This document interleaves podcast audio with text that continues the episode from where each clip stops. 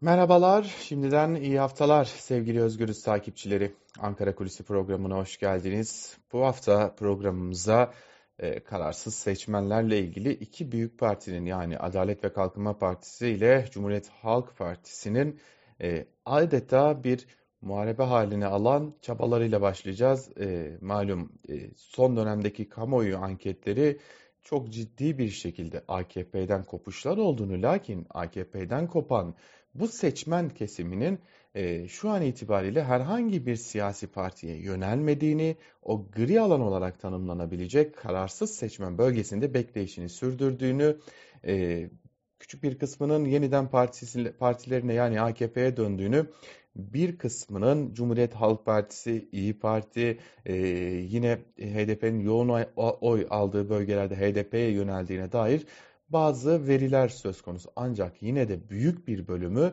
kararsız bölgede beklemeye devam ediyor. Hal böyle olunca da iki büyük parti e, biri iktidarda birinin de iktidar iddiası giderek güçleniyor.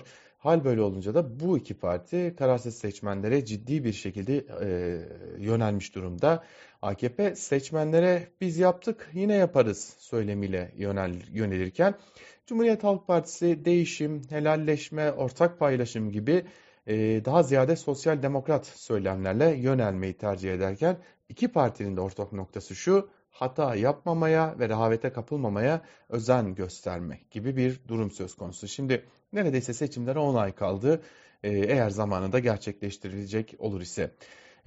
10 ay kalmış olmasına rağmen iktidar partisinde seçim eğitimleri ve strateji bilgilendirmeleri neredeyse hız kesmeden devam ediyor ve sona da yaklaşılmış durumda.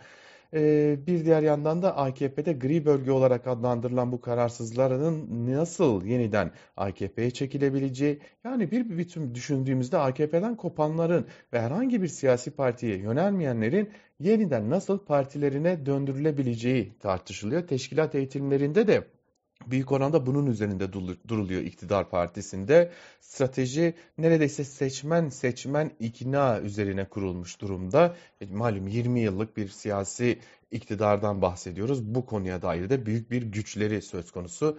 Ee, yani seçmen istihbaratı konusunda da büyük bir güçleri söz konusu.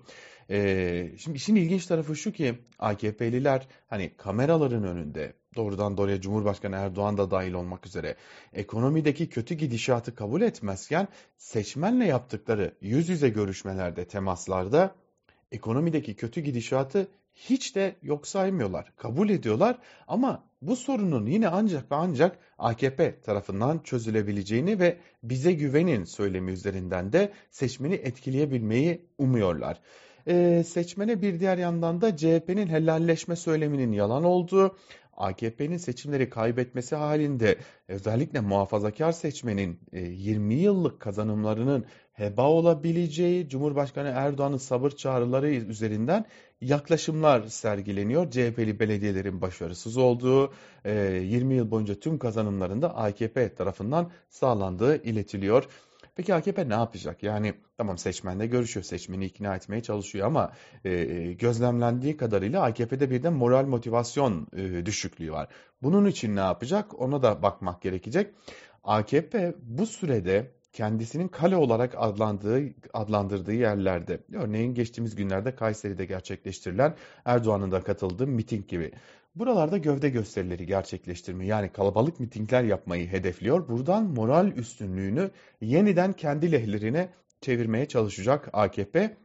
Ee, ama hani bir de düşük oy aldıkları yerler var ki burada doğrudan doğruya seçmen üzerindeki e, çalışmaların sonuçları beklenecek ve buna göre e, planlamalar yapılacak. Şimdi AKP'nin öyle görünüyor ki 2023'te geliştireceği strateji, söylem Hizmetleri biz getirdik. Devamı için de hadi gelin bizimle yürüyün. 2023'ten sonra da bunları sürdürelim biçiminde olacak.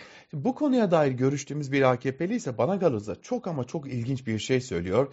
Hani eğer muhalefet kendisine çok güveniyorsa buna dikkat etmesi gerektiğini düşünüyorum açıkçası. Çünkü gerçekten önemli bir düşünce.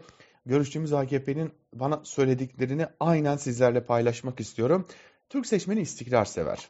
Hele ki dünyanın zor bir döneme girdiği şu dönemde kimse bir de bunu deneyeyim demez. Seçmen 20 yıllık tecrübeli ve yaptıkları ortada olan iktidar ve dünyanın zorlandığı bu dönemde yüzünü bize dönecektir. Ekonomide sıkıntılar olsa da bunun çözümünün bizde olduğunu sahada anlatmaya başladık ve kararsız seçmen sayısı giderek düşüyor. Göreceksiniz elimizde anketler de var. Partimizin partimiz %40'tan, Cumhurbaşkanımız da %55'ten aşağı oy almayacak. Kış aylarından sonra kararsız seçmen yuvasına dönecektir diyor AKP'liler. Ee, peki CHP bunun karşısında ne yapacak, neler yapacak, neler planlıyor, CHP'nin stratejisine, CHP'nin önünde anketler var mı? Bunu da yarınki Ankara Kulisi programında ayrıntılarıyla sizlerle paylaşacağız. Bir ön e, girişini yapmış olduk. CHP de kendi cephesinden uzun bir e, süredir hazırlıklarını sürdürüyor. Biz de yarın bu hazırlıklar neler sizlerle paylaşıyor olacağız Ankara Kulisi'nde. Hoşçakalın.